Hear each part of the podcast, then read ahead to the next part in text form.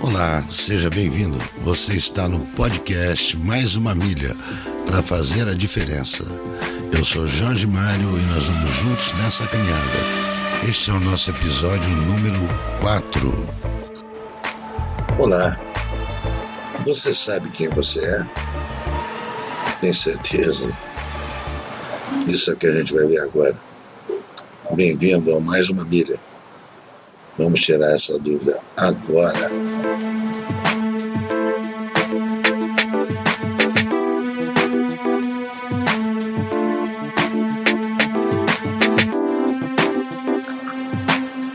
Boa tarde, meus amigos e minhas amigas, meus irmãos em Cristo. Que bom estar aqui com vocês de novo. É, mais uma vez estou saindo aqui da minha zona de conforto. Né? A minha zona de conforto que eu digo é as ondas do rádio, no podcast para fazer vídeo. Eu realmente não, nunca pensei em ter que fazer vídeos, mas a situação né, exige. Muitas vezes nós somos impelidos, compelidos a ter que fazer determinadas coisas. E assim como eu estou falando da minha zona de conforto neste momento, eu acho que eu vou acabar tirando você também da sua zona de conforto. É, o que eu tenho a dizer ou vai te trazer para o centro da realidade, do que deve ser pensado, vou confirmar os seus pensamentos, que você está realmente direcionado, está centralizado, ou então eu vou acabar te chocando com aquilo que eu vou te dizer agora. São realmente colocações que me tiram da, da zona de conforto, mas eu creio que são necessárias e só um minutinho a gente volta aí, vamos trazer o assunto de hoje para vocês.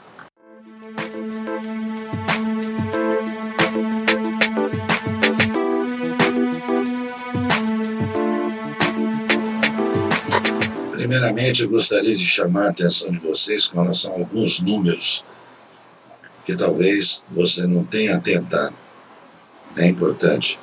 Não é a minha área de formação, apesar de ter sempre me dado bem com números, não é minha área de formação números, minha área é outra.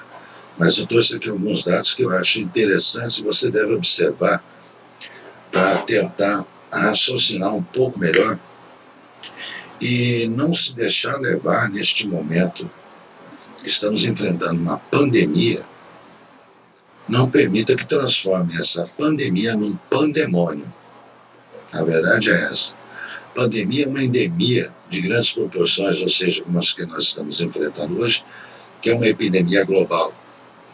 Um pandemônio é uma confusão provocada por pessoas com o intuito de desestabilizar alguma situação. Então não permita que transforme a pandemia num pandemônio na sua vida. Vamos lá. Primeiramente, vamos falar de números, que eu creio que fica mais fácil para todo mundo entender. No mundo nós temos 7 bilhões de pessoas aproximadamente.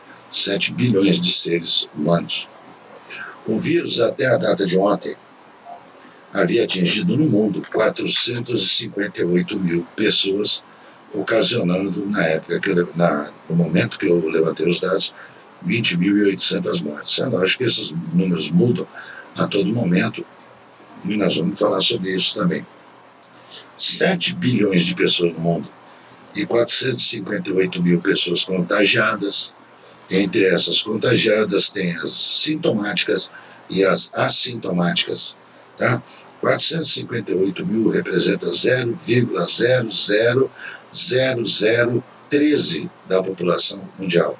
Fica até difícil de, de pronunciar esse valor, porque é algo próximo de 13 milionésimos da população mundial. 20.800 mortes para 7 bilhões de habitantes.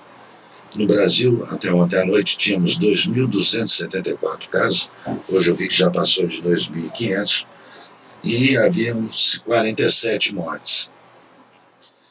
220 milhões de habitantes, 47 mortes. A pneumonia e outras doenças que nós enfrentamos todos os dias juntos. Eu tinha até aqui um, um levantamento para mostrar para vocês. A pneumonia, junto com outras doenças do nosso dia a dia, como malária, H1N1, ultrapassam mais de 10 mil mortes por dia. 10 mil mortes por dia. Não é por mês, não é por ano, são 10 mil mortes por dia. Estou dizendo aqui que o coronavírus deva ser ignorado.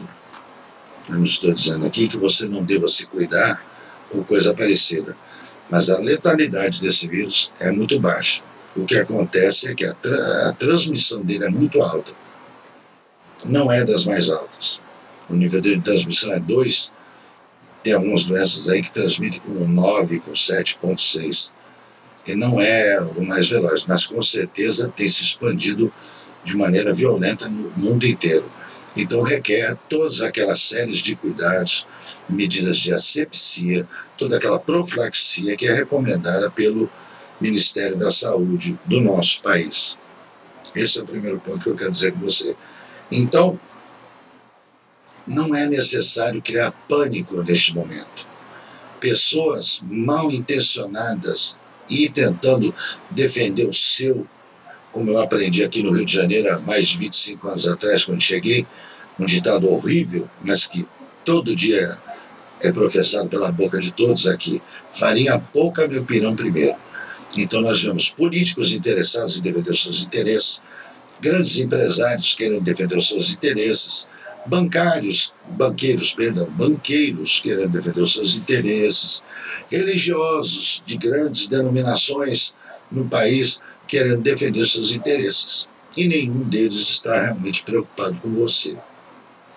O que acontece é que o prefeito fala uma coisa, o governador fala outra coisa, e vem o presidente da República e fala outra coisa.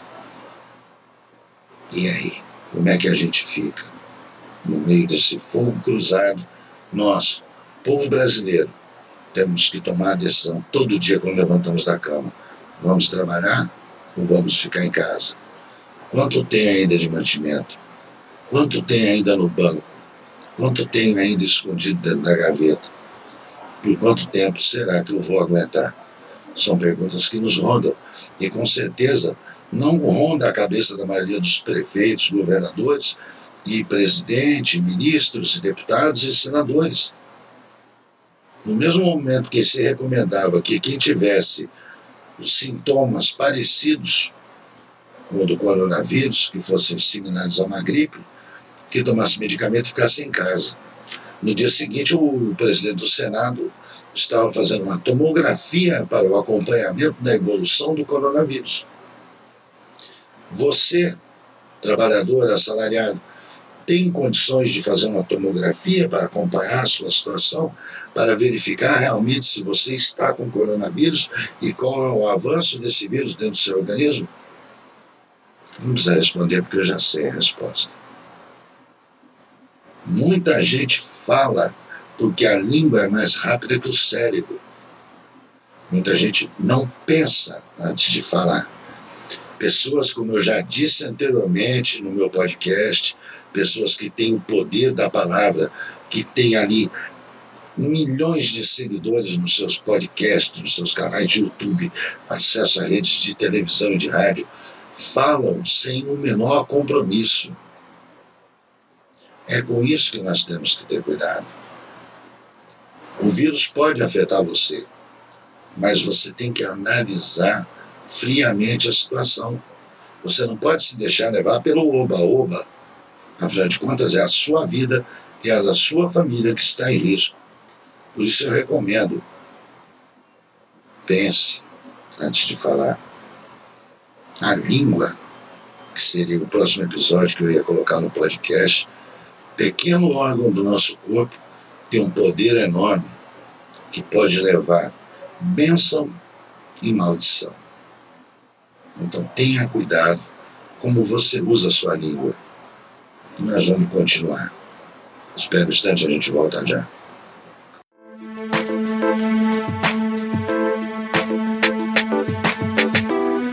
Agora, quero falar para vocês de algo que me deixa realmente na zona de conforto. Espero que deixe vocês também. Se você em algum momento sentir que está sendo confrontado naquilo que você tem feito, eu sugiro que você pare e pense. Porque toda vez que a língua é mais rápida que o cérebro, é a sua carne querendo se manifestar sobre o seu espírito. É você se deixando levar pelas suas emoções e sentimentos com relação ao que tem acontecido. Muito tenho aprendido ao longo desses anos com relação a isso. Exercícios simples como parar, inspirar, prender a respiração alguns segundos e expirar, fazer bem para o cérebro. Ativa o seu cérebro e você refreia a sua língua. Na verdade é essa. No livro de Isaías, capítulo 53, nós vemos ali algumas passagens a respeito de Jesus, apesar de Isaías ter vivido 400 anos aproximadamente antes de Jesus. Então, vou ler para vocês diversas versões. É, cada versão tem a sua colocação diferente, né, a sua forma de escrever diferente. Eu vou ler aqui na Bíblia viva, aqui no computador, no livro de Isaías, capítulo 53, a partir do versículo 3, está escrito: Ele foi desprezado e rejeitado por nós. Ele era um homem que conhecia, por experiência, a dor e o sofrimento. Era como alguém que não queremos ver. Ele foi desprezado e não demos a menor importância a ele. Versículo 4. Apesar disso, ele tomou sobre si as nossas enfermidades. Ele mesmo carregou o nosso sofrimento. E nós achávamos que ele estava sendo castigado por Deus, que Deus o estava ferindo e afligindo. Versículo 5. A verdade, porém, é esta: Ele foi ferido por causa de nossos pecados seu corpo foi esmagado por causa de nossas maldades. O castigo que nos trouxe a paz estava sobre ele. E pelos seus ferimentos nós fomos sarados. Isso é o que a Bíblia diz a respeito de Jesus em Isaías. O profeta Isaías, que viveu 400 anos aproximadamente antes de Cristo, já falava do amor de Cristo sobre nós. E aí eu pergunto a você, do que você tem se alimentado? Das notícias que passam nas grandes empresas de televisão, de rádio, do disse que disse de banqueiros, empresários, milionários, ou da palavra de Deus, que cura, restaura e salva do que você tem se alimentado. Vou colocar aqui uma outra passagem da Bíblia, que está aqui em 1 João, capítulo 6, versículo 57. 1 João 6, 57. Eu vivo pelo poder do Pai que me enviou, e da mesma forma Aqueles que se alimentam de mim viverão por minha causa. Palavras de Jesus. Essa versão é a versão da, da Bíblia Viva. Aquele que de mim se alimenta por mim viverá. Do que você tem se alimentado? Do que você tem colocado para dentro de você? Você é aquilo que você se alimenta. Então não permita que o mundo queira te alimentar, porque só de coisas do mundo te alimentando, você já sabe a quem você está servindo. Não é a Deus. Porque o mundo já é do maligno. Em João 16, 33, Jesus nos diz que No mundo tereis aflição.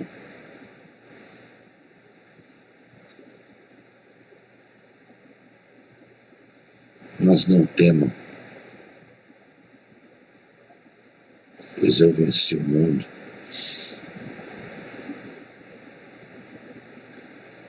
Eu li uma vez uma Bíblia, eu não lembro qual é a versão, não consegui localizar mais, mas dizia assim: Não temam, pois por amor de vós eu venci o mundo.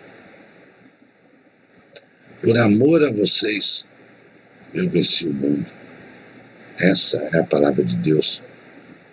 Essa é a palavra que restaura, que cura, que liberta. As coisas do mundo nem sempre são como você as vê.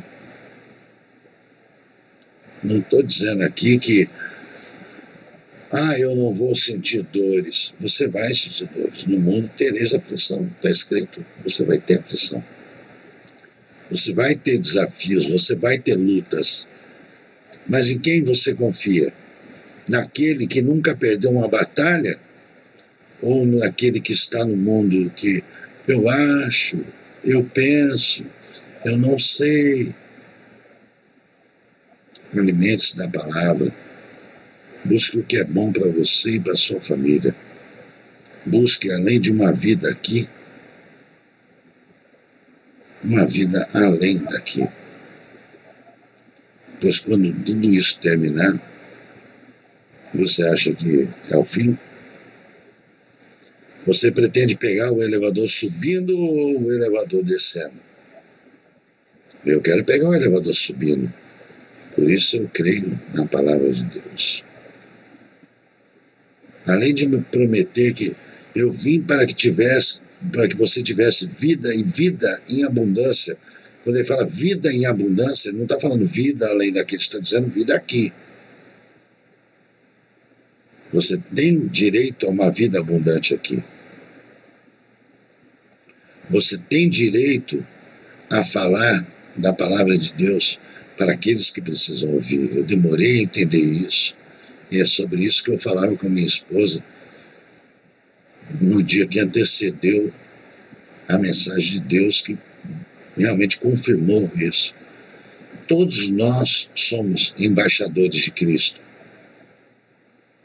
O sangue derramado na cruz foi por você, foi por mim, cada gota derramada no madeiro tinha um nome de uma pessoa, o seu nome, o meu nome. Não faça pouco disso. Não rejeite os propósitos de Deus para a tua vida. Livre-se do pandemônio, da pandemia, creia em Cristo somente. Encha-se da palavra e permita ao seu Deus falar ao seu coração. É isso que eu te peço, em nome de Jesus.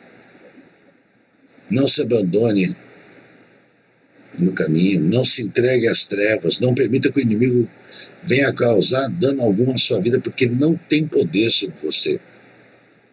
O inimigo é criatura, não é criador. Só o Criador tem poder sobre você.